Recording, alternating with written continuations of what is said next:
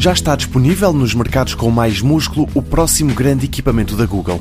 Há uns dias, a tecnológica norte-americana deu a conhecer a sua proposta para a nova geração de molduras digitais. Há uns anos, estes equipamentos serviam apenas para mostrar fotografias, mas agora, com os desenvolvimentos na tecnologia de assistente pessoal e de inteligência artificial, eles fazem muito mais, do YouTube às buscas na net. Basta falar para a Google Home Hub que ela reage de acordo e aqui com um acrescente face às colunas também imbuídas de inteligência artificial.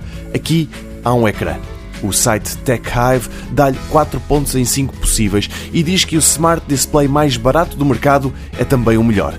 Outro sublinhado no texto é que a Google Home Hub não faz chamadas por videoconferência. E isto acontece porque, ao contrário de concorrentes como a Amazon ou o Facebook, que também têm produtos deste tipo, a Google optou por não incluir uma câmara no equipamento. A ideia é que possa ser usado no quarto, como despertador, por exemplo, sem haver medo de hackers.